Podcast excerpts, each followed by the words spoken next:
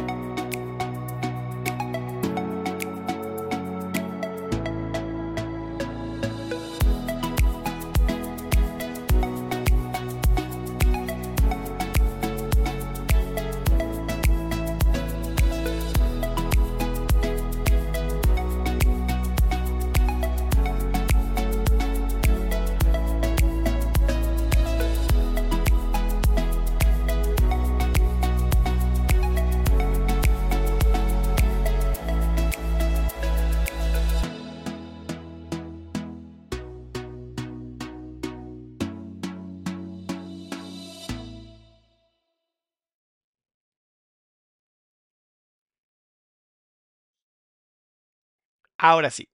¿Cómo están, salamandras? Qué gusto verlas y verlos en otro especial más de penitencia donde reaccionamos a este proyecto de Saskia Niño de Rivera que nos acerca a lo que es el tema de las cárceles y sobre todo se ha puesto muy bueno este de penitencia, puesto que nos ha mostrado muchos casos como muy como donde dices eh, no son tan culpables, ¿sabes? O sea, sí tienen cierta responsabilidad, pero, pero no como las sentencias que han tenido.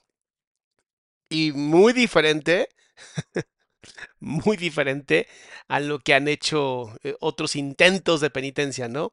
Dice, doctor, ¿usted va al gimnasio?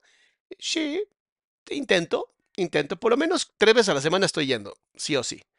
Em, no tanto como yo quisiera, pero sí. Em, qué bueno que están aquí, Salamandra Salamonquis, qué gusto es verlas y verlos, ¿no? El, el en vivo de ayer sí me dejó muy agotado, estuvo muy divertido.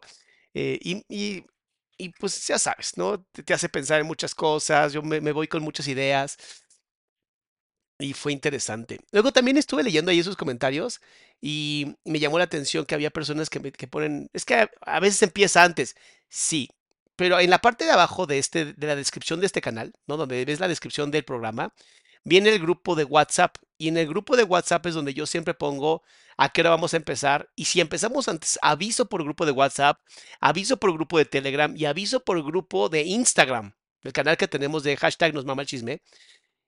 Justamente lo digo, o sea, sí aviso constantemente, entonces hay que estar pendientes, ¿va? Hay que estar más pendientes. Muchas gracias, Brenda. Claro que sí, qué bueno que te gusta que se noten estos brazos así, todos flaquitos, pero me encantan. Oigan, eh, eh, ¿qué les iba a decir? Cuando moví el árbol en Cuernavaca estuvo buenísimo, buenísimo. Para todas las personas que quieren, eh, tengo todavía dos lugares disponibles para feminidad extrema, que es un retiro que tenemos donde vas a venir a romper tus límites. Y está diseñado, es justamente, es un retiro diseñado para vencer miedos. O sea, es exclusivamente para vencer miedos. Es un día y medio nada más, no es tanto como feminidad sagrada, que son casi tres días. Entonces, nada más me quedan dos lugares. Ojalá los tomen. Aquí en la página adriansalama.com está toda la información. Y solamente doy terapias online. Para las personas que dicen, oye, ¿das terapia? Sí, pero solamente online, ¿ok? Aquí está la información también. Em, había leído algo que dije. Bueno, no me, bueno, no me acuerdo. Por ahí leí algo que no me acuerdo. Bueno, no importa. El chiste es, mis amores, vamos a empezar con este de penitencia. Recuerden, likes, likes son muy importantes. El like hace que esto llegue a más gente y es la forma, la mejor forma que ustedes tienen para ayudarme. O sea, si de verdad te está gustando lo que estoy haciendo, te está gustando mi trabajo, quieres crecer nuestra comunidad porque no es mía, es de nosotros, entonces tienes que apoyarme con un like. Es lo mejor que puedes hacer. Y bueno, vamos a empezar con penitencia. Estamos a 1.25 de velocidad porque Adrián se desespera y no quieren un Adrián desesperado, honestamente. Entonces, bueno, vamos a empezar. Hola, hola. La mirada de esta mujer, ven, ven nada más la mirada de preocupación. Nos deja bajar un poquito el volumen a mí. La mirada de preocupación, ¿no? Las manos abajo de la mesa, Saskia con las manos arriba, porque pues Saskia Saskia, no es una chingona. Y ella sí está como de, ay, a ver qué vamos a pasar, a ver qué vamos a decir, va a estar interesante. Bienvenidas, bienvenidos a un capítulo más esto también es muy importante, ¿no? La mirada hacia abajo, como de, ¿estaré haciendo lo correcto? ¿Estaré haciendo lo correcto? Muy interesante. Título más de penitencia, un espacio donde traemos micrófonos a la cárcel y escuchamos historias de esas personas que están privadas de la libertad.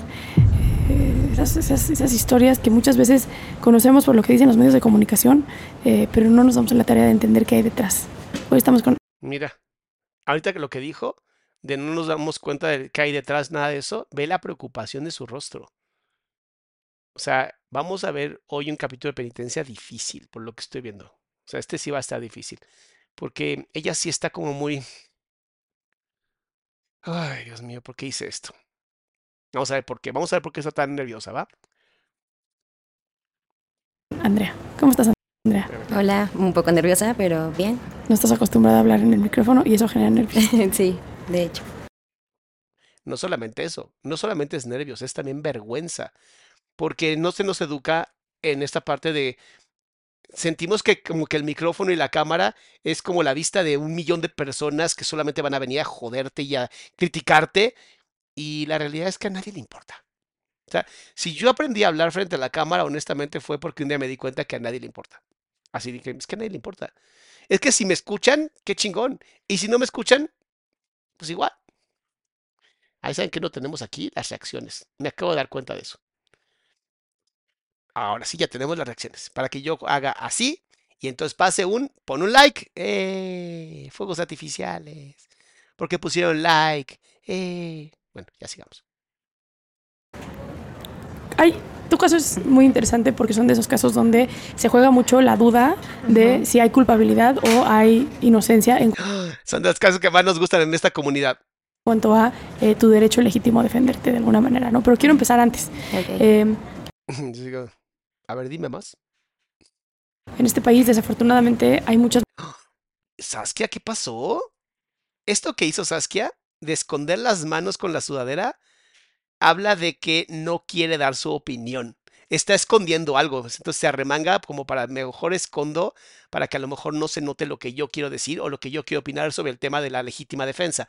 Que yo tengo, híjole, mi forma, mi forma de pensar es muy diferente. Pero por eso les decía, si ustedes quieren que nuestra comunidad crezca, tienen que poner like. Porque mientras más seamos, en algún punto vamos a poder incluso hasta incurrir en la opinión pública. Pero si somos pocas personas que piensan muy chingón, pues ¿de qué sirve? Hay muchas mujeres que están en situación de violencia.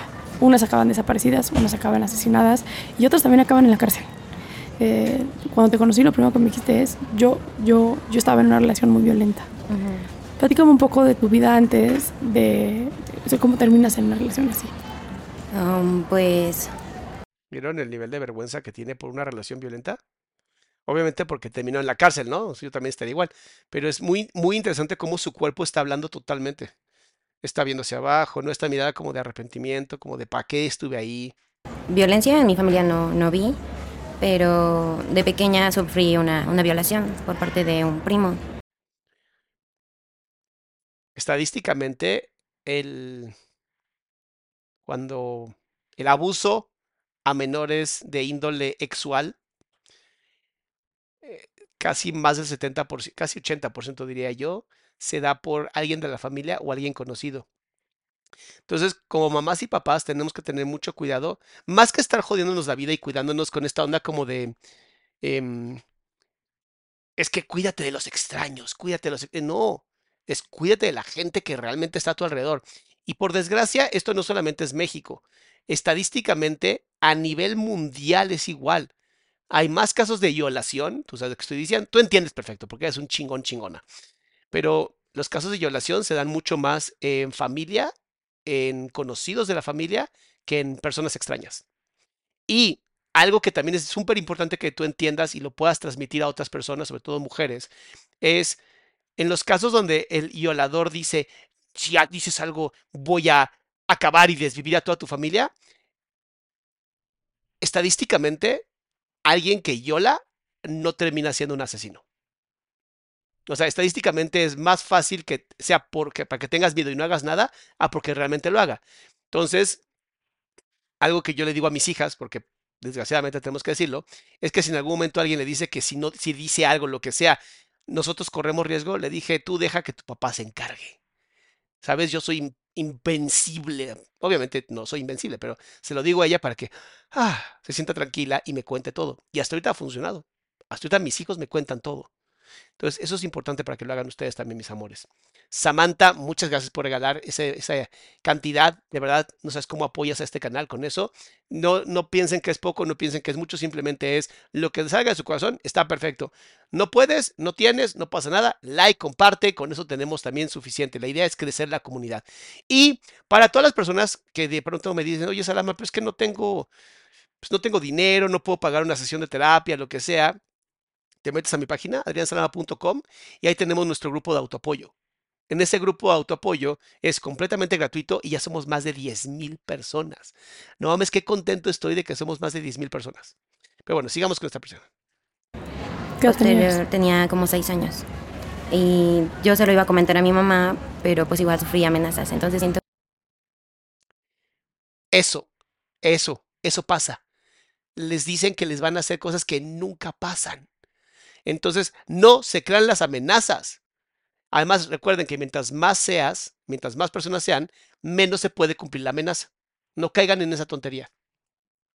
Creo que a partir de ahí, igual como que me cuesta expresar lo que siento o lo que paso. ¿Qué edad tenía tu primo? Como unos 16 años. Eso ya es violación. O sea, por si hubiera sido de 6 y 8 años, dirías, bueno, juegos que los niños hacen. Pero 16, 6, es un enfermito. Un enfermito que hay que castrar, porque pues, ya saben lo que yo opino de los gasófilos. Hay que castrar a los gasófilos, porque ellos no pueden controlar sus impulsos. Entonces nosotros, desde la compasión que tenemos, los castramos para que ya no tengan que no sufrir. muy fácil. Samantha dice, no me dejaba hacer la compra de más. Ay, mi amor precioso, eres un ángel, de verdad, gracias. Como 16 años. A partir de ahí igual. Ahí está la vergüenza. Y el problema de las violaciones en, niños por parte de los gasófilos es que les destruyen la dignidad y les destruyen el autoestima y entonces ya no pueden actuar y ya no van a tener las mismas posibilidades que tendría un desarrollo de la infancia completamente sano. Entonces, esta gente no solamente, no solamente es por un placer y ya un orgasmo, es literalmente les destruyen la vida entera, completa, a una persona a la que le hacen esto. Ergo, está en la cárcel empecé a tener, me daban miedo los niños, entonces me molestaban, yo me rehusaba a tener un novio. igual en una ocasión en, la secundaria me golpearon, me querían pues besar a la fuerza, yo no quería. En la prepa conozco a una persona. Y ven cómo el ciclo de la violencia empieza a ser completamente seguido. A los seis años la violan. Luego la obligan a un beso luego la golpean. Y así el ciclo va para arriba, es terrible. El punto en donde ella se acostumbra que amor significa violencia y conoce a la pareja por la que hoy está en la cárcel. no sé, decidí aventurarme un poquito. Era una relación normal, pero duró ocho años. Esos ocho años fueron destructivos. Eh, había muchos golpes, muchas amenazas, em, condiciones. Ya hicimos un reel de esto, pero por si acaso lo vuelvo a hacer y lo vuelvo a decir. Donde hay violencia, no hay amor. Donde hay miedo, no hay amor. Si te dice cosas horribles que según esto para porque te ama y te quiere, no hay amor. Si está intentando educarte, no es amor. Si está intentando cambiar tu forma de ser, no hay amor. Que esto quede muy claro. Ah, y una, una, de las mejores del mundo. Si te dice que nunca vas a encontrar a nadie como esa persona, pídele a Dios que se cumpla eso. Así dile, Dios, ojalá nunca encuentre una persona como esta, porque esa persona no te ama. Está muy fácil, ¿no? Está entendible. De parte de esa persona. Y yo creía que era normal, porque yo jamás tuve como que esa guía de saber que, que sí, que no. A lo mejor sí lo que veía a mi alrededor, pero como yo tal vez me rehusaba a tener una relación, no sabía, no conocía absolutamente nada. Entonces para mí todo eso era nuevo. Entonces, pues sí, ya cuando empecé a notar otro... Y espérate, y nadie le enseñó a amarse a sí misma. No hubo nadie como este canal que te enseña a amarte a ti misma o a ti mismo. ¿Sabes? Eso, esa, es la diferencia que hace un cambio completo en tu vida. Que tú puedes decir, ay, eso de amarse a, a ti mismo, ¿eso qué significa? Aceptarte, saber quién eres, conocerte. Puede ser muy poquito, pero piensa que en un camino de años, solamente un milímetro, así, un milímetro de diferencia, que es esto que acabo de hacer con mi dedo, así, un poquito, ya es, en años, es un completo cambio de camino. Por eso amo que seamos una comunidad, porque en este canal fomentamos el amor propio, la salud mental, a través de pues, el chisme, para divertirnos, para pasarla bien. Entonces, mis amores, pongan like, ya somos más de mil personas, requiero más likes.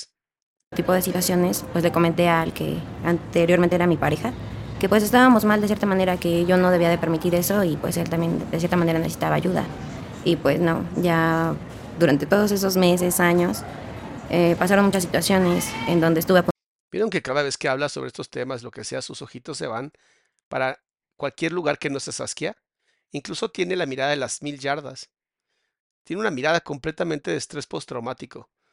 O sea, esta mirada que está aquí, para que la veas mucho más de cerca, esta mirada está completamente perdida. Esa mirada tan perdida habla de trauma y traumas que de verdad han afectado incluso las conexiones neurológicas de su cerebro. O sea, no, no es que un trauma es como de, ay, nada más tienes un trauma y no. No, un trauma hace un cambio completo estructural. Y los cambios estructurales te limitan. Y si te limitas, no puedes vivir correctamente. En donde estuve a punto de perder la vida, eh, me disparó con un arma eh, en los pies. No, no me lesionó, pero sí me, me asustó tendía a ser muy agresivo, revisaba todo. O sea, en pocas palabras, era un neurona anal. Listo. El tipo tenía neuronas anales, ¿no? Era un defecto. Era un, era un aborto anal de su madre, ¿no? Que simplemente se desarrolló. No sabemos cómo pasó, pero se desarrolló. Vigilaba. Entonces pasó un tiempo y nos dejamos, pero todavía me seguía acosando es muy normal que terminen acosando. Acuérdense que el, acoso, por desgracia, funciona. El acoso funciona. El 15% de las exparejas termina regresando con el acosador. Por eso se sigue haciendo. Aunque acosar, te lo juro, acosar es la cosa más patética y poco hombre que existe en el mundo. Y también poco mujer, ¿eh? porque hay mujeres que también acosan. Es como decir, como sé que no valgo nada y tú eres lo único que importa en esta vida porque de verdad yo no valgo nada y eres la única persona que literalmente me, me dejó, me viró, ¿no? Y como quiero lamerte el culo, pues entonces voy a acosarte hasta que me vuelvas a permitir hacerlo. Y cuando lo logran, entonces vuelven a sobajar y vuelven a destruir a la persona para que no vuelva a pasar. O sea, vean el, el nivel de enfermo de mentalidad de un acosador. Y por desgracia pueden ser peligrosos. O sea, eso es algo muy cabrón. Sí pueden ser peligrosos amenazó a mi papá de muerte, hasta a mis mascotas. Entonces sí había algo muy, muy raro en él. O sea, hay que ser pendejo, ¿no? Para amenazar a una mascota, ¿no? Así como de, te voy a matar, mascota. Y la mascota, no, te juro que te voy a matar. O sea, no mames. ¿Te acuerdas cómo fue escalando esta violencia? ¿Y te acuerdas qué pensabas al quedarte ahí? Pues no pensaba... Ahí está otra vez la mirada de, mil yardas está muy perro. O sea, esa mirada que tiene está neta de miedo. Son las miradas que ves de después de una guerra, después de, o sea, miradas que de verdad dices traumáticas. Ella tiene esa mirada. Imagínate, ocho años de vivir así. Ocho años donde sabemos que la violencia incluso reduce la masa encefálica. O sea, literalmente es como si estuviera tomando alcohol todos los días. El nivel de violencia que ella sufrió es como si ella hubiera tomado alcohol todos los días, acabándose botellas todos los días, sin haberlo hecho. Imagínense el dolor. Muchas cosas realmente, sí sabía que tal vez andaba algo mal y traté de pedir ayuda, pero pues tampoco supe a quién. Porque igual en ese tiempo... Porque no hay justicia en México. ¿De quién le vas a pedir ayuda? Eh, hubo una cena familiar, me parece en diciembre, todos pues borrachos y así. Eh, se fueron a dormir, igual un cuñado se metió a mi cama, me intentó tocar, les comenté y no me creyeron. No me Si ni tu familia te cree. Quedas en indefensión, quedas en impotencia. ¿Se acuerdan que les había comentado en otros videos en donde existe lo que es la impotencia aprendida o la indefensión aprendida? ¿Para qué me esfuerzo? ¿Para qué digo lo que está pasando si de todas maneras nadie me va a creer? Y entonces pasa esto. Entonces, ¿fue su culpa? Pues después de la historia que estoy escuchando que vivió, pues pareciera que no. Y además, por, o sea, lo chingón de todo esto que le estoy diciendo es que si la ley en algún momento quisiera usar su cerebro, ¿no? Si la gente que hace la ley quisiera usar su cerebro, en algún momento, ¿no? Podrían hacerlo, pero deciden y eligen no hacerlo porque prefieren al pueblo pendejo, les conviene mejor. Pero si hiciéramos leyes correctas, este tipo de casos es muy sencillo. Ok, vamos a hacer una tomografía funcional para ver si es verdad que ha pasado tanta violencia. Checas el cerebro, ah, mira, sí está muy desgastado este cerebro. ¿No? Estudios de sangre, estudios de cabello para saber si se droga o no, para saber si eso influyó. No, pues tampoco lo hizo. ¿Qué crees? ¿Qué crees? Hay que reducir la sentencia, porque no estaba actuando desde la voluntad, no estaba actuando desde la, desde la oportunidad. Pero como vivimos en México y parece que El Salvador es mil veces mejor que nuestro país, ¿no? Teniendo mucho menos dinero, está bien, está bien que El Salvador siga siendo tan chingón y nosotros tan idiotas como siempre. Perfecto, me encanta. Conozcamos más de historia. Creyeron, entonces yo creo me refugiaba con esta persona porque él vivió esa parte y me decía, a tu familia no le interesas. ¿Qué tal, eh? Hasta los más idiotas tienen esas oportunidades de ver poco, pero ven. Era más como ese tipo de de palabras que, que te, no lo sé cómo lo puedo decir. Te sobajan, te someten. Es, ella es una esclava. Ella se convirtió en la esclava de un hombre violento. No narcisista, porque para ser narcisista mínimo requiere algo de inteligencia, ¿sabes? Pero es un tipo que como vivió toda su vida en violencia y aprendió a ser reconocido desde la violencia, agarró una chica que nadie le creía y ¿quién la va a defender? Está muy perro, porque al final, ¿cómo sabemos que no terminó siendo su esclava? A la gente que dice que la esclavitud se abolió, no en México. Palabras que te las crees, palabras que dices, no, pues esa persona, ajá, como que era lo único que, decía, no, pues lo tengo a él. Pero no, todo estaba mal, todo estaba marchando mal. Fue escalonando de primero celos, a pellizcos, a intimidaciones, amenazas, golpes. Me llegó a secuestrar. Estuve encerrada una semana con el ojo morado. Es privación de la libertad como le pegó y no quería que nadie viera que le había pegado, porque seguramente tenía cierto intento de soy un buen hombre. Intento, intento.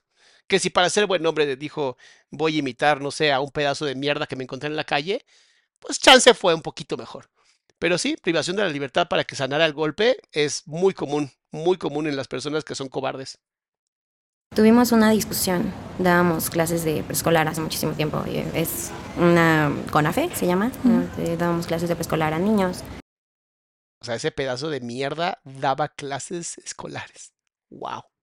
Conozcan a sus maestros, papis y mamis, conozcan a sus maestros. En comunidades rurales. Entonces, pues ahí nos quedamos. Ah, bueno, pues los niños rurales no importan según este gobierno. está bien. Vean, es que ve el nivel de mierda a dónde puede llegar. Un delincuente como ese, abusador, violador, o sea, todo lo que ese tipo asqueroso fue, dando clases a tus hijos. Pero como son rurales, nadie importa. Ah, ok, wow. O sea, la gente rural no importa. Qué, qué, interesante, ¿no? Como los gobiernos nada más dicen, sí, no, nos encantan los pobres. Y, ajá, sí, claro. Te vamos a creer. Tuvimos un problema, yo tenía que ir a entregarle unas cosas a su, a su comunidad. Y cuando llegué ahí, pues me empezó a decir que yo había tenido una relación con no sé qué persona, me golpeó. Como ya me vio muy mal, ahí tirada prácticamente, pues ya me recogió, me, me checó las heridas y pues ya me tuvo ahí. No tenía el celular, no podía comunicarme con nadie. Estuve ahí una semana. Llegué a mi casa después como de dos semanas, estaba todavía con el ojo morado y una que otra cicatriz. Y pues les dije que me había caído de las escaleras, me creyeron. Claro, porque cuando te caes de las escaleras, caes solamente con el ojo. Esas caídas de escaleras súper chidas, ¿no? Caes en el ojo. ¡Ah! todos los escalones con el ojo, impresionante. O como a Paola, ¿no? A Paolita, que su ex prometido la violentó y la golpeó, pero según él, ¿no? Porque pues, lo único que pudo, que no mames, cuando pienso en ese tipo digo, no mames, es que cómo respira y habla al mismo tiempo ese hombre, no, no tiene la capacidad de verdad de conectar dos neuronas. Es que Paola se cayó contra, contra la mesa y se golpeó contra la contra la, la, lámpara, varias veces contra la lámpara, en el aire así va cayendo. ¿Por qué no decir la verdad en ese momento? Um, por porque nadie te cree, no mames. ¿Cómo vas a decir la verdad si nadie te va a creer? Que pues igual sufrí, bueno, no sufrí, más bien fue como el, no te van a creer. ¿De qué sirve que les digas? No te van a creer. ¿Mm? Y... Indefensión aprendida. En su máximo esplendor. Ahí tienen sus clases de psicología. Y pues cuando después mi familia se enteró de todo, todo lo que estaba pasando, no lo creían. Porque pues realmente yo maquillaba toda la situación. Y aunque no lo hubiera hecho, de por sí su familia también tiene cerebros anales, entonces pues pura popó por todas partes. Y hasta después que les empecé a mostrar evidencia, una que otra foto que llegué a tener, uno que otro mensaje, y pues ya fue cuando me, de cierta manera, pues se acercaron a mí, me dijeron que pues no, no estaba bien. Perdí como que ese, esa confianza con mis papás y pues quería recuperarla. Entonces pues desde pequeña he sido muy trabajadora, he hecho muchas cosas y pues me pagué la carrera sola, mis papás vieron que estaba muy bien, o sea, pensaron que no, no sucedía nada dentro de mí, que era la, la hija más yo más que, honestamente, yo más que decir, ay, los papás pensaban que todo estaba bien, para los papás fue como de, ay, una menos que nos tenemos que preocupar. Como un papá hiperresponsable, perdón, no, todo lo contrario. Fue una mierda de padres, honestamente. Sea, volvemos al mismo punto. ¿Por qué para manejar requieres una licencia y para tener hijos no? O sea, de verdad, ¿por qué cualquier simio puede tener hijos? No es, no es un derecho tener hijos, es una responsabilidad. Pero pues al parecer tenemos que seguir así. Es parte de ser una comunidad bonita. Más normal que pudieran haber tenido hasta de las más trabajadoras, la, la que a pesar de todo salió adelante sin ellos, porque pues no me apoyaban. Pero pues no, dentro de mí había muchas cosas, muchísimas cosas. Cuando este tipo te secuestró y estuviste desaparecido una semana, tus papás no te buscaron. Y mandaron mensaje, pero pues era normal como... A ver, mi hija lleva una semana que no contesta debe andar divertida, debe andar divertida. Ves que cuando se divierte no deja de contestar. No, sí, ustedes son unos grandes padres. No mames, ejemplo de padre del año, Dios mío. Como íbamos y dábamos las clases, nos quedamos en esas comunidades. Entonces no era como que fuera algo raro. Claro. Solamente no, pues tuve más trabajo y así. Okay. Pero sí eran muchísimas amenazas de no, no te van a creer, cosas así, o si dices te va a ir peor. Llegaba el momento que alzaba la mano y pues yo me escondía, porque pues sentía que me iba a Ve lo que es que está muy perro lo que acaba de pasar. Checa cómo el cuerpo reproduce absolutamente toda la violencia. Checa esto. Llegaba el momento que alzaba la mano. Checa, esta parte es impactante. No, y pues yo me escondía. Acá. Cuando se me escondía, y esta mano que estaba abajo, ve dónde se pone. ¿Y qué hace? Se protege la boca. Te está diciendo exactamente lo que le pasaba, cómo la golpeaba. Sentía que me iba a agredir. ¿Cuál fue la última vez tuviste contacto con este hombre? Hace um, como... Esto no es de estar pensando, esto es que ya su cuerpo se quedó aquí para protegerse la boca. Dos años, tres años.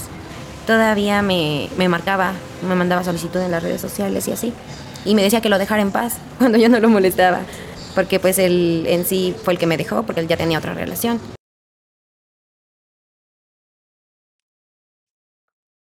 neuronas anales no, es que no hay más. O sea, de verdad, no hay peor insulto que alguien que te diga que eres un neuronanal. O sea, impresionante. Y jamás me di cuenta tampoco de eso. Entonces, pues, yo decía que era lo mejor que me había pasado. Bueno, sí, fue lo mejor, de hecho. Pero, pues, no sabía que venían otras cosas. Y, pues, es a lo mejor como que consecuencia de, ¿no? De dejar pasar muchas, muchas cosas. Y, pues, llega un momento en donde... Yo te voy a decir, y lo, lo, dije en algunos, la primera vez, sí, la primera, la primera vez, eres víctima. La segunda vez tienes que escaparte, porque posiblemente termines siendo ¿sabes? De que sacan así congeladitas y terminas como cuerpo para el semefo. Entonces, no se esperen, no se esperen. Y por más que le digan, pero voy a cambiar. No, no, ve a cambiar con tu madre, cabrón. ¿Sabes? Ve a, ve a terminar de evolucionar con tu madre. Yo no voy a hacerme cargo. O sea, si tu mamá no pudo, ¿yo por qué voy a poder? Muchas gracias, Jody, por regalar cinco membresías. Qué linda. Donde tal vez exploto, en donde tal vez digo ya no más. Y menos de una persona que creía que jamás me iba a hacer daño. Claro. Estás aquí por matar a un hombre, Sí, que no es este güey. no. No me jodas. O sea, ¿el neuronas anales sigue vivo? ¡Wow! ¿Cómo conoces a este güey? Lo conozco mm, aprox en el 2018. Eh, hablábamos de un anterior, de una pareja. Eh, tuvimos un detalle, íbamos en el carro, se enoja, me deja a la deriva en la noche. Ajá, mi El, ex. el maltratador, pues. Ajá. Él me, me deja ahí en la calle, no traía ni celular, dinero, nada. Y pues se acerca un carro, me ofrece su ayuda, es en este caso la persona que muere. Una razón más para no recoger gente en la calle. Y mm, pues a partir de ahí me dejó su número, pues obviamente a lo mejor por agradecimiento, lo, pues le mandé mensaje. Empezamos a hablar y así, pero como amigos. ¿Tú cuántos años tenías? Yo tenía que mm, 18, como unos 22, Ok. como 22. Y pues ya lo traté, pero perdía comunicación con él, cambiaba muchísimo de número. Eso es muy raro. O sea, eso sí es muy raro. Entonces pasa como un año, es lo de, no, se va a un proyecto a Baja California, él trabajaba en CFE. Y me comentan que se va a ir para allá y demás. Pierdo comunicación igual, como un año. Ya es en, cuando sale lo de, lo de la pandemia y a él lo regresan de Baja California, empieza a trabajar aquí en el estado. Bueno, él trabaja aquí en el estado. Entonces, este, llega, nuevamente me manda mensaje y todo. Pues yo le empiezo a contar, ¿no? Que si se acordaba de esa relación que llegué a tener, me comentó que sí, y pues le dije que ya había terminado, pues Algo así como de, bueno, pues ya regresaste, ya terminamos mi relación. ¿Qué onda? ¿Cómo andas? ¿Todo bien, amigo? ¿Todo bien? Bien. obviamente me sentía mal, me sentía extraña después de ocho años, pues sí fue un duelo, de cierta manera. Entonces me costó desprenderme mucho de esa persona. Pues ya me ayuda, me aconseja de cierta manera. Y como me quedo sin trabajo, igual por lo de la pandemia, él me dice que hay vacantes en el suyo, pero que me tengo que cambiar de residencia. Yo no soy de aquí del estado, yo soy de Hidalgo. Tenía toda mi vida viviendo ahí, hasta apenas tenía un año aquí. Diablos. Entonces, este, pues le pregunto que cómo funciona o qué onda, ¿no? Pues yo incrédula, porque pues sí dije, no, pues para entrar a ese trabajo, pues por la mayoría son palancas y cosas así, ¿no? Bendita corrupción mexicana, Dios mío. En vez de tener gente capacitada, tenemos solamente gente empalancada. Bien, qué, qué bonito. Qué bonito. Dándole la oportunidad a los que menos se la merecen. Entonces, este, pues me dijo que no, que experiencia. Le dije, pues experiencia como tal no, no tengo en esa área, pero me podría capacitar con el tiempo. Em, y me dijo que igual lo del cambio. ah, y le dije que, en qué, que, bueno, sí, realmente qué es lo que, que iba a realizar, qué funciones iba a tener. Me dijo que pues para empezar teníamos que hacer muchos exámenes psicológicos, de todo. Pasar varios filtros, los pasé y me pide documentación y todo. Yo pues se los di porque dije, ay no, no creo entrar, pero se los di. En mayo me hablan y me dicen que voy a entrar a trabajar. Filtros. Entro con dos personitas más, una mujer un hombre. Pues empezamos a convivir y todo. Todo iba marchando muy bien. Ah, bueno, antes, el acuerdo que tenía con él, porque yo le dije pues que obviamente sí le tenía que pagar la plaza. Y me dijo, no, es un préstamo, tómalo como un préstamo. Yo, Pasó los filtros, pero había que pagar una plaza para... O sea, ¿en qué trabajo tienes que pagar para entrar? Empe- empecemos por eso, no mames. yo he visto que pues eres una chica que trabaja, que No, pero sí. Qué belleza, güey. Qué belleza, Dios mío. Por eso México es el primer a nivel, a nivel mundial, primer lugar en abuso sexual infantil, abuso sexual en mujeres y todas esas cosas maravillosas que somos primer lugar, excepto en lo que deberíamos ser primer lugar. lleva por sus papás, responsable y demás. Trabaja. ¿A qué te refieres con pagar la plaza? Solo para que la Eh, gente que no está viendo entienda. Ah, ok. Es que es como No quieren ni decirlo. Es como, espérate, güey, no digas esto, nos van a joder. A lo que me refería, que lo llaman como lo llaman Comisión Federal de Electricidad, pero normalmente le dicen Comisión Familiar, porque se pasa plaza tras plaza tras plaza tras plaza. No entran personas que realmente lleguen con un título y aquí están, no. Es un sindicato Y ahí pues solamente es por conveniencia, por quién tiene más, quién... Es por, por cobrar la Sí. nómina, pues. Exacto, entonces él me dijo que ¿Qué te digo? ¿Qué te digo? México mágico, listo. Por eso no funciona este país, honestamente. Nada más por eso. Porque todos son. Es una mamada, es que de verdad una mamada. a eso me refiero, a lo de un préstamo, porque tiene dos hijos, un hijo en su matrimonio real y otro extra. El segundo iba a entrar a la universidad y posteriormente cuando terminara, bueno, yo de inicio entré como trabajador temporal, me daban contrato cada 15, 20 días y así, me daban. y a partir de los 4 o 5 años ya me daban una base y yo podía meter a alguien, ese alguien iba a ser el hijo, o sea, solo era un préstamo. Entonces pues ya entré, todo normal. Ahí en el trabajo la mayoría son hombres. Y mujeres sí, pero pues ya son más grandes. Y solo habíamos como tres chicas pues jóvenes, ¿no? Pero pues igual, lo mismo, si quieres ascender, pues mm, vulgarmente lo diría, ¿no? Como pues mochate. Y así, acoso de esas personas. Pues a lo mejor le llegué a platicar a esa personita y me dijo, no, pues no le hagas caso. Pero yo no sabía que el acoso lo iba a sufrir de él. Así es. Es el treceavo paso de doble A. Dame el Q. Y entonces te entrego la salvación. ¿Qué pasa en todos los trabajos donde no es por capacidad mental, no es por profesionalismo, sino es por mandrilismo? O sea, puro mandril haciendo su trabajo. ¡Qué, qué belleza, Dios mío! ¡Qué belleza! Y aún así se funciona, es un milagro, honestamente. Espérate, espérate. Karina dice, aposté con mi mamá que usted subía la velocidad del video. Jajaja, gracias por hacerme el 100 pesitos. Ay, Karina es... No, eso, señora, pídale a Karina de regreso el dinero. Karina ya me conoce, sabe que siempre aumento el video y la velocidad. No, Karina, regresa el dinero, por favor. No mames. Me empezó a decir que no, que no le hablara a nadie. O sea, un poco tenías que acostarte o pagar o así para que... Pues como tal no me lo había dicho, eso fue hasta después. Ujú. Hasta después que me dijo, no, ¿sabes qué? Ya el, el contrato no, no va a ser eso, va a cambiar un poquito. Y le dije, ¿a qué te refieres con eso? Me dijo, pues tú sabes que siempre he deseado tener una niña y quiero que me des una hija. Y yo así, ah, caray.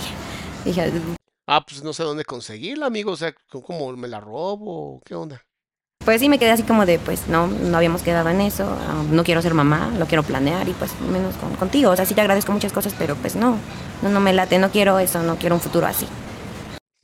¿Ven cómo la violencia trae violencia? Es impactante. Como si no te curas y sanas esto, vuelves a repetir la violencia. Es impactante. Y pues ya, según lo había entendido, eran altas y bajas, altas y bajas, tenía cambios de humor muy constante.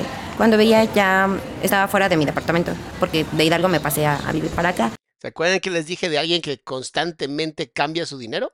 Su, su, su teléfono. Nada más con todo el tiempo cambiando el teléfono por alguna razón. Ay, es que lo pierde. Esa gente te está el- la conducta te está mostrando ya que esa persona es inestable. Entonces, este, yo estaba allá afuera, me estaba marcando. Me había hackeado mi cuenta de Facebook y la de WhatsApp. Quería ver a quién le hablaba, a quién no le hablaba. Me decía que yo era de él. Que porque pues ya me había dado el trabajo. Él me, me decía que de lo de trabajo y lo de trabajo. Fue más frontal que el otro cobarde, ¿no? Fue mucho más frontal. Es decir, digo, tú eres mía, mira todo lo que te he dado. O sea, te compré como una esclava, porque ya era esclava de otro, ahora eres esclava mía. Ay, qué bonita la gente, Dios mío. Estos mandriles que pueden hablar me encantan, o sea, porque es como la siguiente. Este es bonito ver como ser humano, ¿no? Como un verdadero ser humano. Es bonito ver como cuando los mandriles empiezan a intentar ser como nosotros y dices, lo están intentando, ahí van, ahí van, bien, bien. Entonces, pues ya sí yo le decía que no, tenía actitudes muy raras, que no era normal lo que él me pedía. Que pues para empezar estaba más grande. A lo mejor no tiene nada de malo y existen relaciones de todo tipo, pero si una persona dice no, es no. Entonces, Eso lo entendería cualquier humano, pero no los mandriles, que quede muy claro. pues sí me confundía muchísimo. Cambiaba normal, después otra vez era un... Era algo muy raro. Esta posición de la cara que está poniendo ahorita es un quiero, quiero decir más cosas, pero me estoy conteniendo. No sé por qué, si de todas maneras ya está desvivido, ¿va? Entonces pues ya pasó un tiempo, me golpea, me dice que no, que no salga, me prohíbe pues vestirme de cierta manera, me dice que no le habla a ciertos compañeros, me ¿Y no amenaza tenían con el una trabajo. relación? No teníamos una relación. Ah, o sea, ella no sabía que tenía una relación, pero el mandril creía que sí, porque Uga Uga, ¿no? Ya le había pegado en la cabeza, ya se la había llevado, y es mía, es mía, aléjese, le voy a hacer pipí, ajaja, es mía. Eh, A ese nivel de mandril, para que sepas. No, no teníamos una relación. Él estaba aferrado a que quería una niña. Y pues no, yo le dije que no. Pasa un tiempo, me voy a... mm, eh, empiezo a capacitarme para posicionarme más en el trabajo. Entonces, pues soy malísima en matemáticas. Y dije, bueno, tengo una carrera, pero quiero otra. Eh, en específico, pues de electricidad, ¿no? Empiezo a buscar, pues algún curso, veo uno del, del Politécnico que me importa muy bueno. Y me inscribo ahí. Le comento y me dice, no, pues está muy padre, sí, chécalo. eh, los del sindicato ven potencial en ti, pero necesitas ya algo para decir, ¿sabes qué? Pues ya voy a avanzar. Pues me felicita todo normal, él se va de vacaciones. O sea, vean qué, imp- qué impactante y qué importante. Es más gente como ella, que está encerrada en la cárcel, y menos como el mandril, que pues ya está encerrado, pero como unos tres metros bajo tierra. en noviembre, diciembre. Se fue como tres meses. Yo en ese tiempo entro al curso y pues no tenía comunicación con él porque hubo un lío. Pero pues em, Voy a poner un poquito más de velocidad. Ahora sí ya puedes cobrar tus 100 pesos porque ya esta velocidad me está costando un poco de trabajo la concentrancia. Que a esta hora ya la concentrancia, ya la pastilla ya no funciona, mis amores. un lío, ¿a qué me refiero con un lío? Tengo que aclararlo, ¿no? Ah, bueno, este, esta persona era muy promiscuo. Eh, contrataba a muchas chicas, escorts y demás. Ah, estaba enfermito, se dice. Estaba enfermito. Como, como de chiquito seguramente, posiblemente la madre lo haya castrado. Hipótesis nada más mía, ¿eh? Pero como su mamá seguramente lo castró, él tenía que demostrar con muchas, muchas mujeres que él sí era un hombre. Yo sí soy un hombre. Mira, mira mi cosita. Mira, ahí, ahí está mi cosita. Y necesita muchas para sentir que es muy hombre, ¿sabes? Pero es que no se crean las pendejadas que dicen estos güeyes que los hombres alfa y no se lo crean, porfa. O sea, porque lo único que están haciendo es robándose su dinero. Entiéndanlo, se están robando su dinero. No existe, la, no existe el alfa, el beta, esas no son mamadas, eso no existe, ya fue desmentido hace mucho tiempo. Y mientras más tengas, más inestable te ves, honestamente. Es como de, ah, tuviste tantas mujeres, inestable. Ok, ¿qué más me puedes decir? Ah, ok, poco hombre. Ah, ok, castrado, perfecto. ¿Qué más me vas a decir? Y dirías, bueno, pero es culpa de la no por. Pues sí, pero también es culpa de no educarse. Porque no es como que Internet no tiene toda la información, ¿verdad? Nada más que si eliges ser un mandril, pues te quedas como mandril. Y pues de hecho yo opté por contratarle para que a mí no me molestara. Y le decía, sí, pero conmigo no. Entonces, este, pues yo le tapaba todas sus Wow. Activamente apoyando la trata de personas. ¡No, qué belleza, Dios mío! Infidelidades, le cubría ciertas cosas. ¿Y tú conseguías Entonces, a las chavas? eh, no las conseguía, pero pues era así como de, ah, mira, tal persona, porque ya las conocíamos. Del, íbamos en el carro de regreso para Hidalgo, porque pues me llevaba para allá, y pasábamos y me decía, mira, ya la conozco. Y así, nada, la le, le llegábamos a dar un aventón y pues nos íbamos, convivíamos con las personas. Sí, llegué a convivir con una, una que otra. Sí, y pues él me decía que no, que estaba harto de comprar amor y cosas así, que tenía Ah, y además es tan mandril que cree que está comprando amor. ¡Ay, lo amo! Ojalá, de verdad, ojalá hayas ido al cielo, porque no te lo mereces, pero ojalá hayas ido al cielo. Dice Laura, siento que ella omitió mucho, no soy experta, pero se le nota. Eh, eh, no sabemos qué está omitiendo, mi amor, y de verdad, qué bueno que está omitiendo, porque hay cosas que tal vez no es importante que sepamos, ¿verdad? Mi querida Karina dice, ahora me hizo donar 200, no se crea. Fue una broma con mi mamá, pero me dijo, ahora, da- ahora le donas 200, dice la mamá salamandra. Qué emoción, no se enoje, lo quiero mucho. No me enojo, Karina, te mando a, a ti un besote, pero uno más gana tu mamá. Porque, ¿qué te digo? Está educando una gran mujer, chinga. problemas en su casa, que si yo lo aceptaba. Y pues le dije que no, no quería estar con él. Entonces eso fue lo que le molestó, que yo le dije que no. Posiblemente le haya molestado que por más que intentó comprar el amor de esta mujer, ella se mantuvo en, no, gracias, ya no quiero más relaciones violentas. ¿No? Se defendió. Y obviamente a los mandriles no les gusta que las mujeres se defiendan, porque las mujeres son cosas que están hechas para disfrutar al... No, las mujeres son cosas diseñadas para que los hombres disfrutemos. Sí. Es que si alguien se cree esa mamada está muy estúpido, o sea, perdón que lo diga, pero es que no mames. Esa y la de, a las mujeres les gusta que las lastimen. ¿Neta?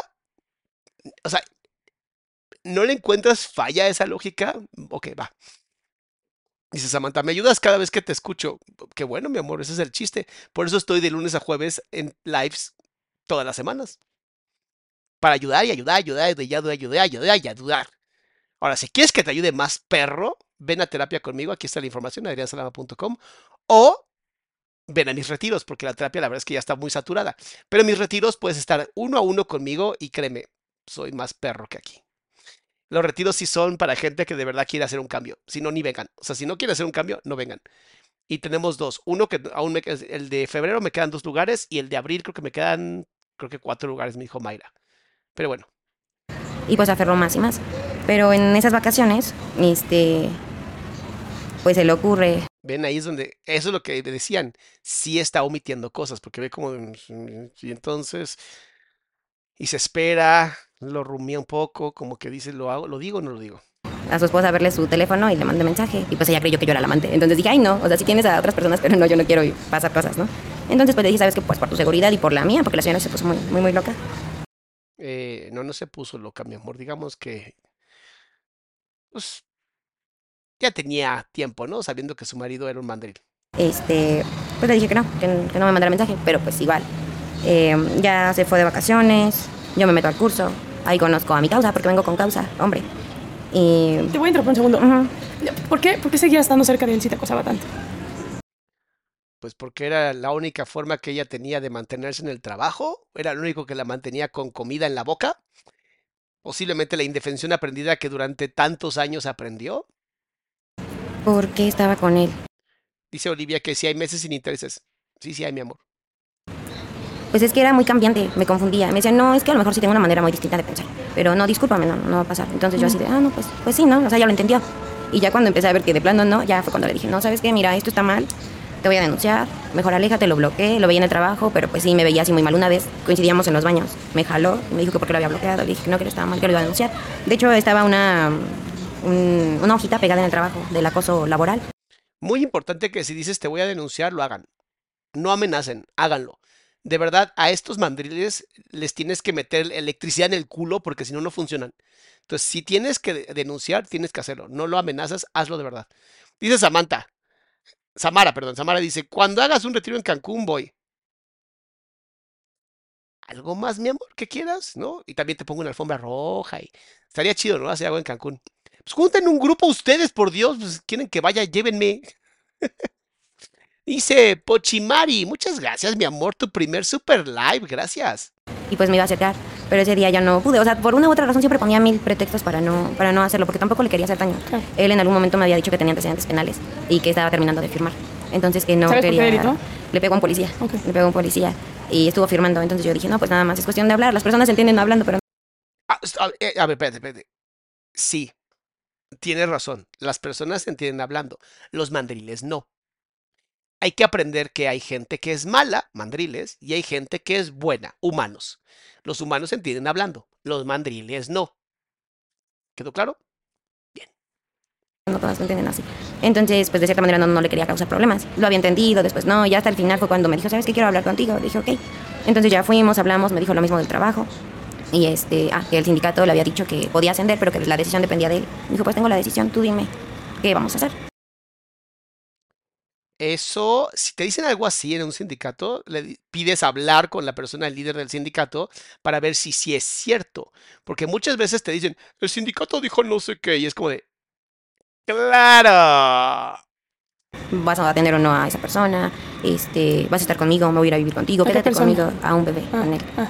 Entonces, este, pues le dije que no, que la verdad no, o sea, no me costaba nada, pero yo no quería. Entonces, pues me dijo, está bien, ya vámonos. Le dije, bueno, es que fue muy cambiante. O sea, no, no sé cómo contarlo, platicarlo, porque sí fue muy raro. Pero pues sí estuvimos no, ahí. Sí te entiendo, como cualquier hombre eh, violento, pues sabe hasta dónde estira la liga y la va estirando poco a poco, se va aflojando la liga, literal.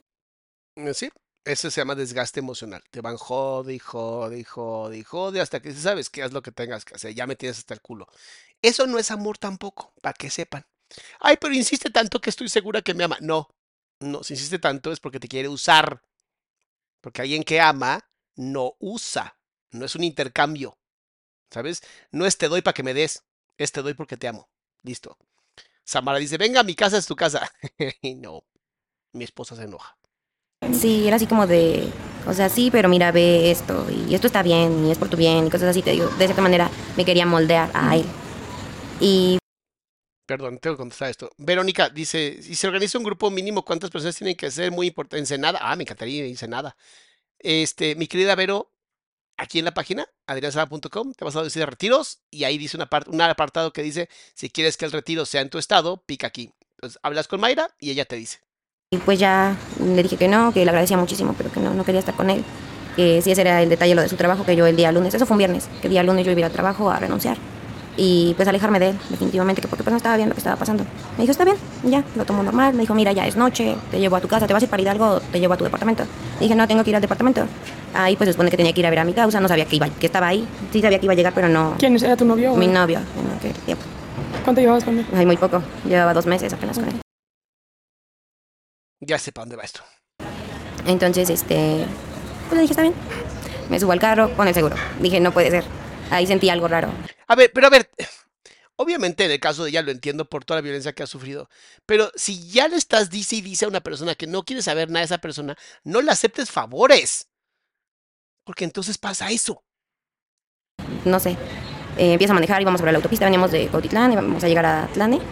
Íbamos sobre la autopista, me empezó a golpear, me dijo que no, que no se valía, que su patrimonio, que había perdido todo, que su familia no lo quería y que pues había encontrado un refugio en mí, que pues realmente yo le tenía que corresponder. Yo le empecé a decir que no, que yo no quería ser con una persona pues mayor que yo, que quería hacer una vida, que pues estaba muy joven, que ya había vivido muchas cosas como para que él me hiciera lo mismo. Yo no lo podía creer, que yo lo veía como un papá, como un hermano, pero no como una pareja, y que yo no lo quería lastimar, porque de cierta manera en algún momento iba a llegar alguien. Yo estaba segura que yo no iba a estar bien con él, y no por compromiso, yo no iba a estar con él por compromiso. Entonces, pues ya se puso a llorar, iba manejando muy feo, me iba golpeando, le dije que se detuviera, que pues a ver, vamos a tener un accidente. Súper estable, ¿eh? Súper estable el muertito. Cabrón de estable. No, qué bárbaro. Dice, ¿se puede recuperar la capacidad mental después de mucho tiempo de violencia?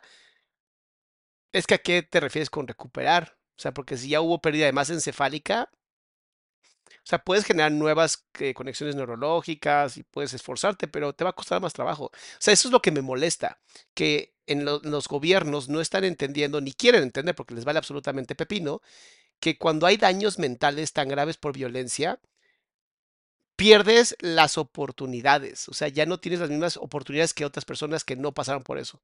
Y eso es injusto. Se supone que una sociedad busca la justicia. Se supone. En esta, como estamos gobernados por mandriles, pues no pasa. Muchas gracias, Florencia. No lo hizo. Llegó un momento de silencio. Le dije, no, pues ya se calmó. Ya en cuanto llegue, cuando me sienta segura, le digo que me baje del carro. No, se negó. Entonces llegó a la puerta del, del departamento. Le dije, ¿sabes qué? Esto ya rebasó un límite. El día lunes yo te denuncio y lo siento mucho, igual voy a renunciar. Me quedó Mira, denunciar, denunciar, no renunciar. viendo, suspiró, ya me bajo del carro. Es una vecindad en, don- en donde yo rentaba.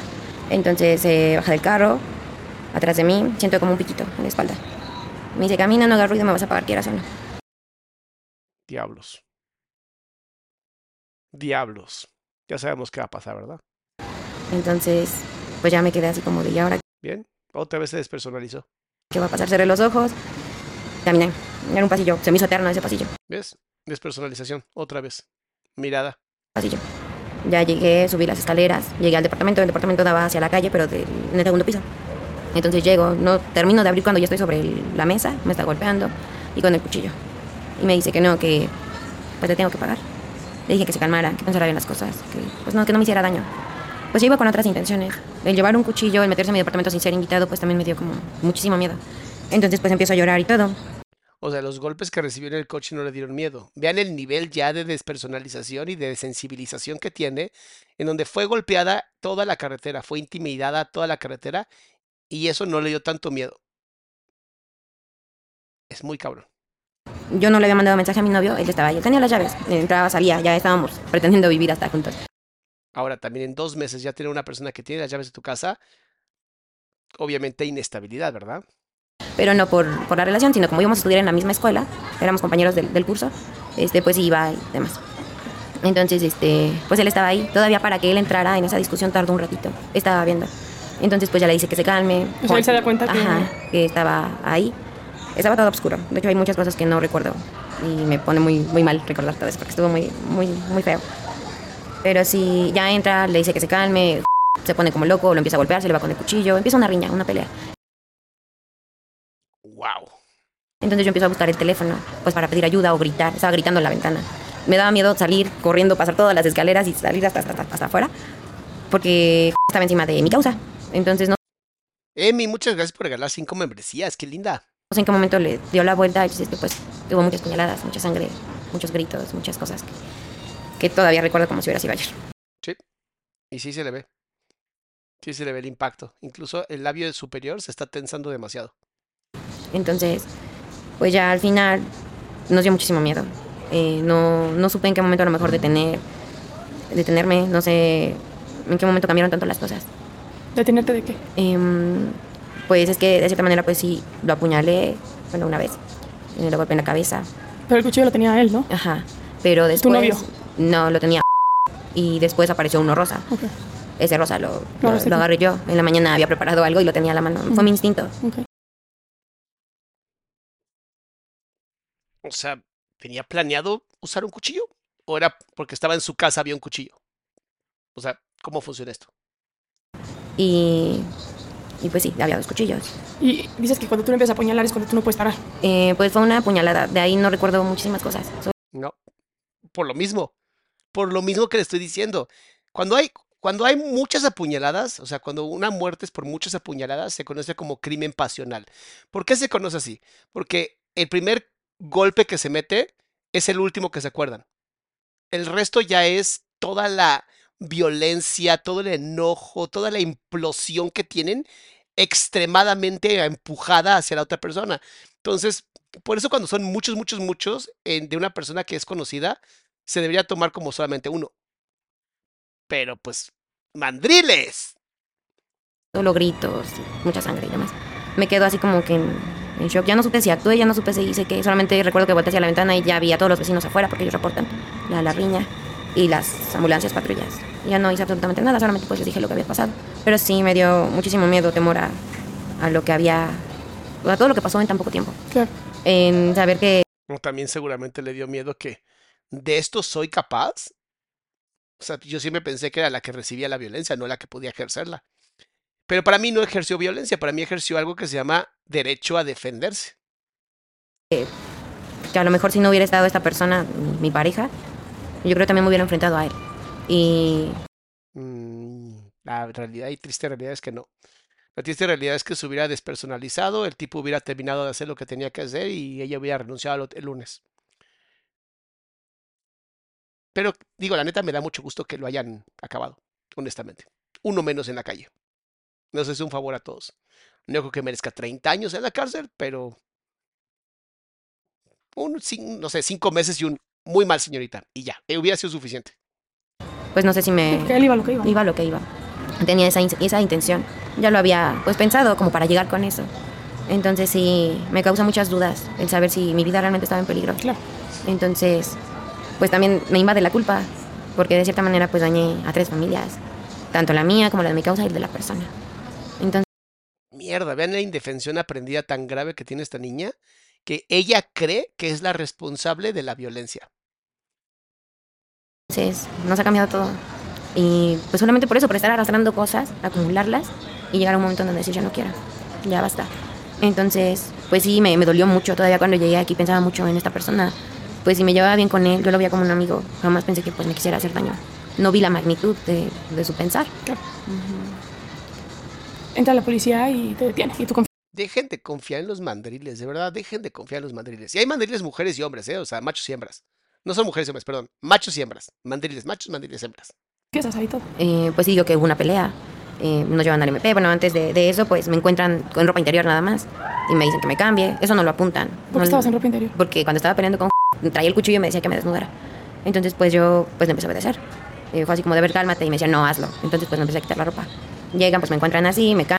Casualmente, ¿no? Nuestra policía perfectamente entrenada en estos temas, se les olvida escribir cosas tan importantes como la encontramos semi desnuda porque estaba a punto de ser violada. Eso se les olvidó. Detallitos, güey, detallitos ahí. O machismo y misoginia. No sé, me inclino más porque, ay, se les olvidó, pobrecitos. eh, A veces estaban impactados. Ay, mucha sangre. Dice Bren. Muchas gracias, Bren, por el apoyo, mi amor. Gracias, gracias. Cambio, me llevan, me presentan con ropa. O Jamás sea, cuando dicen- sale tu novio, tú ya estabas en ropa interior. Ajá. Sí, ya estaba ahí. A él se lo llevan antes, de hecho, lo bajan. Y ya de ahí, pues nos vemos en, en el MP. Y pues me dice, di las cosas pues, como pasaron. Ajá. Y pues ya de ahí, te parece que tuvimos una mala asesoría legal. Nos hacen declarar cosas que no habían pasado. O sea, también entonces la mala sociedad legal es porque pues es que estaban dormidos, ya sabes que luego los agarran cansados, pobres, los pobrecitos, se agarran cansados, ellos están ahí para hacer su trabajo, pero seguramente, o sea, estoy seguro que no es como en CFE, o sea, que la gente entra por sus capacidades y su amor a la justicia, o tal vez me estoy equivocando, no sé. Ay, dice Graciela, gracias a usted sé que he sufrido violencia y estoy buscando ayuda para perdonarme y sanarme. Ay, chiquita hermosa, no requieres buscar ayuda para eso, solamente hazlo. Y toma terapia para que no te vuelva a pasar, ¿no? Para eso sirve. Jenny dice, doctor, mi prima está dejando de fumar mm, la María, ya saben cuáles, pero se está sintiendo sin su esencia, sin ganas de ayudar a la gente, triste. Lleva poco, ¿cómo puedo ayudarla? Dile qué va a pasar. El proceso, lo que pasa es que acostumbró tanto su cerebro a que la María se encargara de la serotonina, que ahora tiene algo que se llama, es que es depletion, en español sería como desgaste serotoninérgico. O sea, está deprimida por la abstinencia de la sustancia. Que se espere tres semanitas, cuatro semanitas más y se le va a quitar por completo, ¿ok? Dice, no entra como defensa personal, Florencia. Y yo, obviamente en México, claro que hubiera entrado si tuviéramos gente que realmente le importara. Y no un país gobernado por mandariles. ¿Cómo que? que había abusado de mí, porque en un, en un examen que, que se le hace a él, pues sale positivo para, para esperma. Y nos dijeron que dijéramos eso. Y yo así de, pero pues no pasó eso. O sea, sí estuvo a punto de, pero no. ¿Cómo voy a ¿Cómo es que decir salió algo? positivo eso? Eh, supongo que había tenido contacto con alguien, porque conmigo no. Sí lo intentó, pero no. Y um, pues fue eso fue lo que se declaró. Eh, hubo muchas inconsistencias en, en el caso, obviamente por los nervios y demás, porque pues sí nos habían dicho, vas a decir esto, y después lo cambiaron totalmente ese día en la audiencia. Y yo así de, ¿y entonces qué hago? Entonces, pues ya, nos vinculan a proceso. Posteriormente, pues, nos informan que pues ya había una declaración, que no podemos cambiarla. Y pues que lo más seguro era irnos a un abreviado. El abreviado O en otras palabras, posiblemente el tipo hubiera tenido palancas dentro de la compañía y como están en gobierno y los gobiernos se conocen entre ellos y pues bueno, mira, vamos a meter a estos a la cárcel y decir que él siempre fue un gran hombre. Ah, seguramente lo lloraron en el funeral. Ay, siempre fue un gran hombre. Y el güey en el infierno, no, ¿por qué? Si fui un gran hombre. Y Satanás así con un guante de látex negro así de... Si fuiste un gran hombre, ibas a ser mi hombre. igual consistía en, nos iban a dar 26 años, 6 meses, pero hubo otro error de los mismos abogados. Y así, hasta que cambiamos con otro y nos dijo que pues no, iba a tratar de, pues, de checarlo y al final nos dieron 30 años A los dos. a los dos.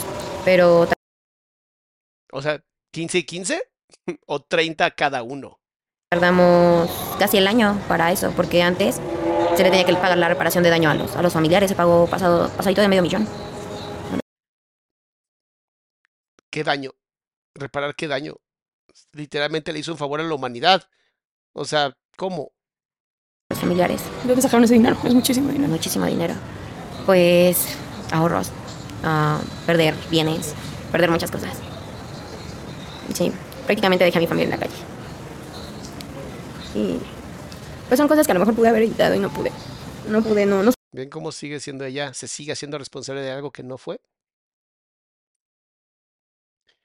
Neta, ojalá estos videos sirvan para mucha gente de que la primera violencia sea la última, honestamente. Tanto mujeres como hombres, no acepten nunca la violencia de nadie que dice amarlos. Y la primera vez que lo haga, en ese momento lo mandas a su perra madre. Así lo mandas con la mamá. Vete a, vete a, de verdad a volverte a evolucionar, vuélvete a meter en su cola, a ver si mejora tu evolución y ya sales como un ser humano. Porque si no puede pasar esto. Y esto no es así como de, ay, qué exagerado. No, no. Lo estás viendo. Lo estás viendo. Esto pasa por aceptar violencia. supe cómo hacerlo. Y cuando ya lo iba a hacer, cuando me había armado de valores, cuando sucede esto. Claro. Entonces, pues sí, hay muchísimos casos de, de ese tipo de, de situaciones en donde callar es lo peor que podemos hacer. El silencio al final de todo gana. El silencio mata. Dice María, ¿el retiro es como una terapia intensiva? Los retiros conmigo son literalmente como 50 horas de terapia. Nada más para que vayas entendiendo el madrazo que va a ser. Se apodera de ti y no sabes ni cómo actuar ni qué hacer. Tu novio lo detuvieron también. Ajá. Lo acusan de homicidio también. Sí. ¿Lo ves? No. No, él ahorita está pasando por una situación un poco fuerte. Em, cuando yo lo conocí, am, sabía que fumaba marihuana, pero hasta ahí. Y él me había dicho, no, pues en algún momento fui drogadicto, pero ya salí de, de eso. No, pues entrar a la cárcel después de eso te vuelves mucho más adicto. Ay, Dios mío, qué horror. Yo no sabía nada de las drogas, absolutamente nada. Crecí en un pueblo, se podría decir, en un lugar pues muy tranquilo. Entonces sí escuchaba, pero jamás había visto eso, jamás había tenido contacto con una persona así. Entonces pues ya llegamos aquí, sí nos escribíamos cartas, pero no sé nada de él después de un tiempo. Empiezo a ver el comportamiento de aquí de muchas chicas. Entonces pues veo, ¿no? Como que cosas raras. Entonces cuando lo miro en la audiencia veo sus dedos manchados y pues le pregunto, ¿no? Que aparte de, de marihuana, ¿qué otra cosa consume? Y me dice que piedra. Eso ni siquiera es una droga. Eso es lo que sobra. O sea, es los residuos de los químicos con los que cocinan la coca. Y esa madre te destruye el cerebro como el cristal, como el fentanilo. Por favor, eso es así de verdad. Traten de no consumir nada, ¿saben? Es mucho más sano, la vida es mucho mejor, se evitan caer en adicciones, porque además nunca sabes quién puede tener un problema de adicción, entonces, ay Dios. Oigan, 2.200 personas y nada más 1.000 likes. Aquí hay algo muy raro. Mm, igual, aquí entendí que esa droga es de las más feas que puede existir. Entonces, pues en deuda, es un caos, un caos, un caos. No sé nada de él. Quiero tratar de ayudarlo, pero tampoco puedo porque tampoco él se presta para. Y no sé si sea lo indicado. Siempre, toda mi vida he tratado de ayudar a las personas y a no me ayuda. Claro. Entonces. ¿Qué les dice el doctor Salama todo el tiempo, mis amores? Hashtag no seas ambulancia. Me cuentan ¿no? que, que es algo muy fuerte, que es como una enfermedad. Es algo que de lo cual no se puede salir tan fácil. Entonces, me dice mi hermana, o sea, a lo mejor si vas a estar un tiempo ahí, crees indicado ver a esa persona. Y yo, pues en el fondo sí, sí, sí, pues lo amo, ¿no? Sí, sí, es una persona que, que pues aprecia mucho pero también si me voy a, quedar con esa persona, tengo ese miedo del cambio de las drogas, es algo distinto para mí, es algo que yo no voy a saber cómo manejar. Entonces, pues no, no sé nada de él y pues no sé realmente si esto haya valido la pena o no. De cierta manera, una persona estuvo a punto de quitarme la vida y él mató pues también por mí. Pues no, no mató por ti. Él también se defendió, porque el güey le iba a atacar a él. O sea, de verdad no entiendo cómo eso no cuenta como defensa propia. No entiendo. O sea, lo entiendo porque si tienes dinero hubiera sido defensa propia. Entonces, pues sí, a lo mejor las cosas no eran como, pero la situación fue la que, la que nos orilló, porque ni él ni yo dijimos, ¿sabes qué? Pues vamos a matarlo. No, no, no, no realmente se querían hacer las cosas bien. Era la denuncia y hasta ahí. ¿Él murió inmediatamente ahí? Eh, sí, ¿Cuántas Sí. apuñaladas? me parece que fueron 73. Wow. De esas 73, una fue mía. 73 apuñaladas, una solamente fue suya. Y golpes en la cabeza. um, Sí, sí, estuvo muy violento. sí, muy, muy violento. O sea, lo quisieron hacer queso gruyero, ¿cómo está el asunto? O sea, sí está raro, ¿no? O sea, a lo mejor sí fue ella la que le metió 73, ¿no? Entonces golpe, golpe, golpe, golpe, golpe, golpe, golpe, y no te cansas, madres. Pero se lo merecía. Dice, tengo como tres semanas de saber de la existencia de usted, doctor, y la verdad me está encantando el aprendizaje que tomas de las reacciones de la vida de las demás personas. Qué bueno que te está gustando, Michelle. Normalmente hay gente que no le gusta. Pero bueno, normalmente son los copos de nieve que se derriten fácilmente. Acuérdense que aquí nada más venimos a divertirnos, es puro entretenimiento esto. Ahora, igual de lo que yo tengo duda es que si mi causa en ese tiempo, en- de todo lo que pasó, estaba en sus cinco sentidos O si estaba o si estaba drogado. Porque fue muchísimo. Sería un atenuante. Sería un atenuante. Entonces son cosas que yo tampoco he podido resolver porque le he preguntado y pues no lo sé, no sé absolutamente nada. Entonces sí, pues de cierta manera no, pues afronto eso, que, que pues sí, pues de cierta manera murió una persona, pero no era mi intención hacerlo. Eh, digamos que durmieron un perro. Ya estaba muy enfermito el perro, pobrecito, había que dormirlo. Beth, muchas gracias, Beth. Mi intención jamás fue hacerle algún daño, ni mucho menos tampoco a mí. ¿Qué sentencia tienes? 30 años. 30 años, pero como es abreviado, tengo que compurgar al menos la mitad, que son 15 años. ¿Tú, ¿Tú sientes merecer estar en la cárcel? Mm, Es que ella se ha culpado tanto ella misma que yo te podría decir que sí, sí siente que lo necesita, como un castigo, como esta forma de decir, necesito ser violenta conmigo porque he aprendido a vivir en la violencia como el amor. No lo sé. Una muy buena pregunta. O sea, por el delito, sí. Porque sé que, pues, la vida, la libertad es de lo más hermoso que podemos tener. Pero en- muy en el fondo no. Porque yo sé que no lo quería hacer. Claro. Yo sé que él, de cierta manera, me yo. No le estoy echando la culpa, es una culpa compartida. Porque mm, no debieron de haber pasado muchas cosas. Entonces, siento que no. eh, merecería una oportunidad de hacer las cosas así. ¿En algún momento se consideró eh, la violencia a la cual eh, él te había puesto durante todo el acoso y demás eh, para tu sentencia? Pues no creo, solamente fue una negociación con el MP y los familiares. El O sea, en pocas palabras, hubo demasiada corrupción. darme una mínima, pero real no, no nunca Ah, chequen este. Dice Viviana. No sé cómo llegué a este canal hace un par de días, pero me estoy volviendo adicta. Y espérate, bebé, porque esto sí es adicción. O sea, aquí es sí o sí, de lunes a jueves, a menos que esté enfermo. O sea, de 7 a 9, a veces 6 y media. Hay que estar pendiente del WhatsApp. Este, pero sí.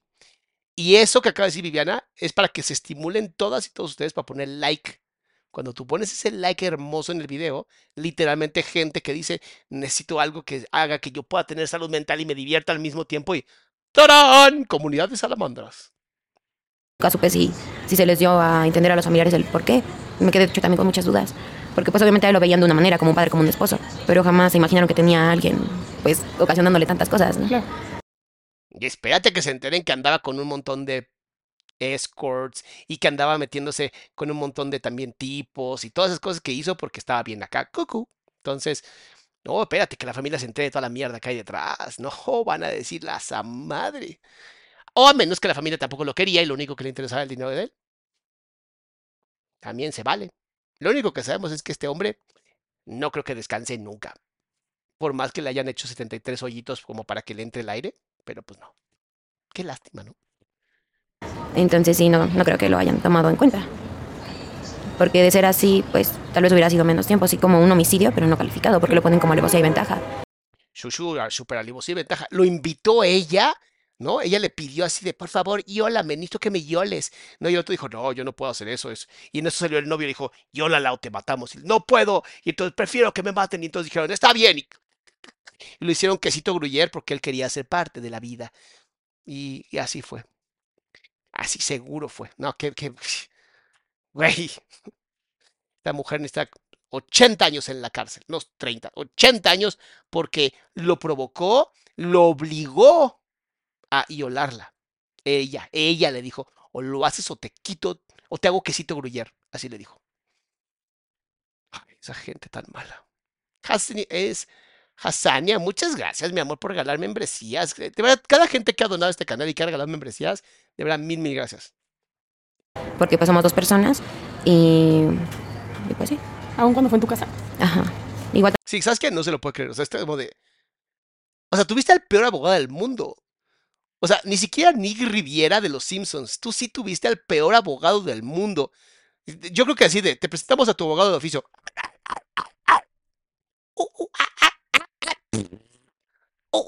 Y el juez. Y ya. Como ni saben escribir, yo creo que hasta con el pie escribió 30, ¿no? Así, eh, nomás porque le gusta el número 30. Y ya, lo metieron a la cárcel. tampoco se consideró que fue, ¿cómo se le llama? Allanamiento de morada. Porque pues sí, se metió sin un consentimiento. Llegó directo a agredir. Pero no, no nos acreditó eso. O sea, en pocas palabras, como no tenía dinero, está en la cárcel. Listo. Así de fácil. Sí nos dicen que es una legítima defensa, pero excesiva. Y pues sí, real fue excesiva. Sí, 73 puñaladas Ujú. es... No, 73 puñaladas pudo haber sido literalmente un crimen pasional. No sabemos porque no hicieron la investigación, porque son imbéciles. Así de fácil. Sí, las que le provocaron la muerte fueron dos. Una en el estómago y en el cuello. Sí. ¿Conoces a muchas mujeres en la cárcel que se juega esa como dualidad con los delitos? Sí, De sí, de defensa casos. y- Sí, hay muchísimos casos. Pero pues, unas pues han caído a lo mismo, llevan años. Otras pues actúan de una manera padre, denuncian y están aquí por otros delitos. Pero sí, es algo muy difícil. No de entender, pero sí de el saber que, que yo soy uno de esos casos. En que me, muchas personas aquí me dicen, es que yo no sé cómo es posible que tú estés aquí si pues no, realmente no te dedicabas a hacer absolutamente nada. Tenías una vida tranquila, veías por tus papás, pues me, les llevo a platicar, ¿no? Que pues tenía muchos sueños, aspiraciones, metas. Y pues prácticamente me cortaron las alas. Pues esa persona ya ni siquiera está aquí. Fíjense, hay algo que aquí yo podría ser abogado, nomás porque me gusta el pinche pleito. Pero ¿cómo sabemos que las 73 apuñaladas ocurrieron? ¿Cómo sabemos que no fueron realmente dos o tres, o cuatro si quieres, y que cuando llegó, ahora sí que al CEMEFO, ¿no? Fue como de... esto no va a funcionar, cabrón. Ahí tienes la evidencia, sí, a ver, dámela. Quesito gruyere, ¿no? Ok, listo. Ya, ahora, es que esto, esto es demasiado. ¿Cómo sabemos? Porque además ni siquiera en México tenemos así como que digas que llegan y toman fotografías, ¿no? Y que y desnudan al cuerpo y toman más fotografías y, llegando. Es como de, o sea, ni siquiera yo podría creer en ese tipo de cosas. De verdad tengo esa duda, o sea, neta tengo esa duda de que, ¿y si las 73, o sea, 73 me hace excesivo hasta para un crimen pasional? Pero bueno, nos quedaremos con la duda y esta pobre mujer tendrá que pagar su delito, que no cometió. Porque México.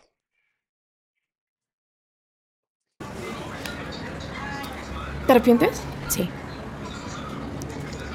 Y no. sí, porque pues prácticamente arruiné mi vida.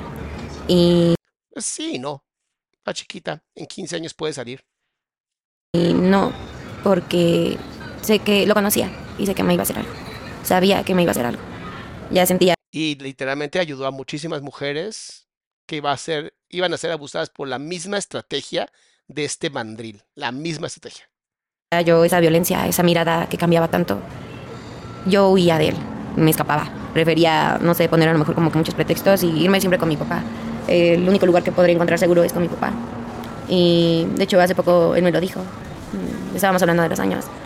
Y me dice, no le dije, no pasa nada, yo estoy bien, tengo que darle ganas, el tiempo pasa. Me dijo, es que sí pasa. Porque yo como padre te, te debí de haber escuchado y tú jamás me tuviste con... Y si tú como padre no le hiciste sentir a tu hija que tuviera la confianza, es tu problema como papá, no el de tu hija. Mis tres hijos saben perfectamente que conmigo tienen toda la confianza del mundo. La van a ejercer en algún momento. Y tu papá se va a encargar. Pero ahí es donde papá y mamá tenemos que ser mucho más presentes. Y todo, incluso voy a aprovechar este espacio como para decirles todo este desastre que pasó con el Temach, en donde sí tiene actitudes bastante sectarias. No es, eh, de verdad se los digo, el Temach es nada más como la pus de una herida. Pero la verdadera herida no es ese hombre, la verdadera herida es dónde están los papás de esos niños. Yo estaba viendo a los niños que estaban en, en ese grupito y me dieron mucha tristeza porque no tienen figuras paternales. Tienen a un tipo que abusa psicológicamente con ideas bastante mal fundamentadas, que se está haciendo de lana. Pero él solamente es el síntoma, no es la enfermedad. La enfermedad es la falta de paternidad. Y lo he dicho en Twitter, y lo he dicho en Instagram, lo he dicho en todas partes. O sea, ese es el problema. Ese es justamente el problema. Y lo toco porque ella está diciendo esto. Dice, el papá le dice, es que ¿por qué no confiaste en mí? Porque no fuiste un buen padre. Nada más por eso. Tal vez yo te, te pude haber dicho, sabes que hay que hacer las cosas así y las cosas no se hacen a tu manera. Y es que como tal yo no pretendía hacerle daño. Solamente pues quise a lo mejor pues ya respirar. Esa se llama posición de catapulta. Normalmente se toma cuando de, de verdad dices, ya no puedo más con esto. Marlene, qué gusto verte. Aquí de nuevo disfrutando de la reacción al, del doc. Muchas gracias, Marlene. Porque sí, tampoco me costaba nada dejarlo pues herido. Pero pues sí, era una cosa muy, muy feo. Me decía muchas cosas raras. Se limitaba a decirme que era una tonta, que mi familia no me quería. Tengo una enfermedad, tengo artritis reumatoide. Me duelen muchísimo los huesos. Me cuesta hacer muchas cosas. Entonces me decía, en algún futuro nadie te va a querer. ¿Qué pareja va a estar contigo? Pura violencia, pura violencia. Qué chistoso, ¿no? Porque el tipo al final termina muerto, penetrado, como él lo intentó con tantas mujeres. y la gente no cree en el karma. ¿Cómo dicen? Quien a hierro mata, a hierro muere. Pues, eres una tonta. Palabras así que a lo mejor me las creí. Y aquí he escuchado cosas muy distintas. Entonces, Mira, y- y Adi- de- y Adasa nos dice, Doc, si se toman fotografías del cuerpo en el lugar de los hechos, fijación del cadáver y durante la necropsia de la ley dictamena, no solo debe ser acompañado del escrito avalado por los peritos legales. Así está bien bonito escrito. La ley en México es una belleza. Si tú lees la ley es una belleza. De ahí a que se aplique, mi amor, es un camino muy lejano. Vuelvo a decirlo, está muy raro el número de apuñaladas. Muy raro. Tal vez me equivoco, o tal vez no. Nunca lo vamos a saber. Entonces he empezado también a aceptarme como, como persona y a pesar de que a lo mejor los días aquí son rutinarios, todos los días aprendemos algo nuevo. Siento que estoy aquí para aprender muchísimo. Eso que acaba de hacer, estar viendo así las uñas y de hablando de eso, literalmente ya es un, está completamente fuera de sí. O sea, ya es, es un ente hablando, ya no es ella. Y la entiendo. Sí entiendo por qué estaría despersonalizada completamente. Muchísimas cosas, muchísimas cosas que jamás vi. Entonces, pues, arrepentida, sí, sí, sí lo estoy. Porque debí de haber actuado de otra manera, pero tampoco sabía cómo hacerlo. No sabía si me iban a creer, porque venía con tantas cosas desde pequeña que me daba miedo. Eh, No, no la primera vez que me pedí van a creer. ¿no? Gracias por platicar hoy con nosotros. Estoy segura que hay muchas mujeres que están en situaciones muy parecidas a las tuyas. Y creo que contar y visibilizar estas historias eh, so- es muy importante. Exactamente, lo que dijo Saskia. Es muy importante visibilizar estas historias y sobre todo, que no sé cómo hacer que de verdad me hagan caso, pero lo voy a seguir intentando. Nunca toleres la violencia de nadie. Por más que te diga que te ama, por más que te diga que va a cambiar, por más que te diga lo que te diga, la primera violencia es la última violencia.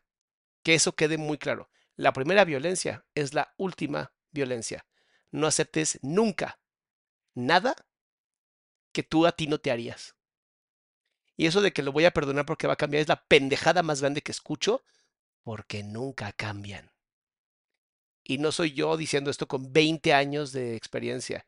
Soy yo diciendo esto con más de 140 o 150 años de estudios psicológicos en violencia donde la gente no cambia. Y registrados, déjate hablar de antropológicos, ahí te puedes hablar ya de miles de años. Entonces, mis amores, pues así terminamos el en vivo de hoy. Nos vemos el lunes. Nos vemos el lunes, la vamos a pasar bien bonito. Ahí tenemos algunas sorpresitas para ustedes. Recuerden, aquí abajo en la descripción del canal está el WhatsApp para que nunca se pierda nada nuevo. Tenemos en Instagram el de Nos Mama el Chisme, nuestro canal de difusión. Y tenemos en Telegram nuestro grupo Autopollo, donde también ponemos la información. Mi querido Fernando, ¿cómo estás, hermanito? Dice, triste la injusticia de este país, la violencia que solo unos pocos estemos dispuestos a ayudar y cambiar. Trabajemos por una mejor sociedad. Sí, mi querido Fernando, pero sobre todo, si ustedes me ayudan compartiendo, platicando estos temas en familia, literalmente poniendo sus likes, yo sé que es una estupidez, pero funciona muy bien, automáticamente empezamos a generar algo que se llama masa crítica. Y si logramos llegar al 2.5% de una población, 2.5 no es tanto. 2.5% de una población automáticamente cambia el paradigma mental. Ayúdenme a seguir cambiando paradigmas. Salamandra, Salamonquis, nos vemos el lunes. Los y las amo. Nos vemos.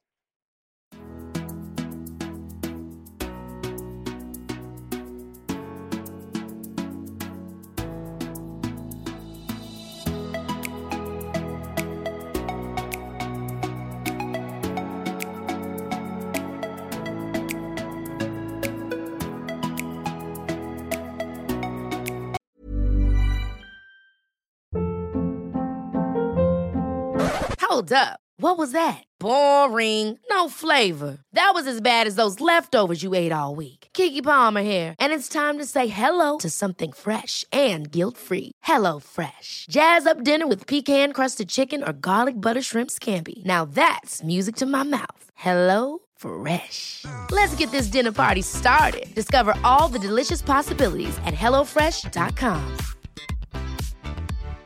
If you're looking for plump lips that last, you need to know about Juvederm lip fillers. With Juvederm Volbella XC and Juvederm Ultra XC, your lip look, whether it's subtle or bold, can last up to one full year with optimal treatment and no additional maintenance. Find a licensed specialist and see if it's right for you at juvederm.com today. That's J U V E D E R M.com. Add fullness to lips in adults over 21 with Juvederm Volbella XC or Juvederm Ultra XC. Do not use if you have severe allergies or a history of severe allergic reactions, or if you're allergic to lidocaine or the proteins used in Juvederm. Tell your doctor if you have a history of scarring or taking medicines that decrease the body's immune response or that can prolong bleeding. Common side effects include injection site redness, swelling, pain, tenderness, firmness, lumps, bumps, bruising, discoloration, or itching. As with all fillers, there's a rare risk of unintentional injection into a blood vessel, which can cause vision abnormalities, blindness, stroke, temporary scabs, or scarring. For full important safety information, visit juvederm.com.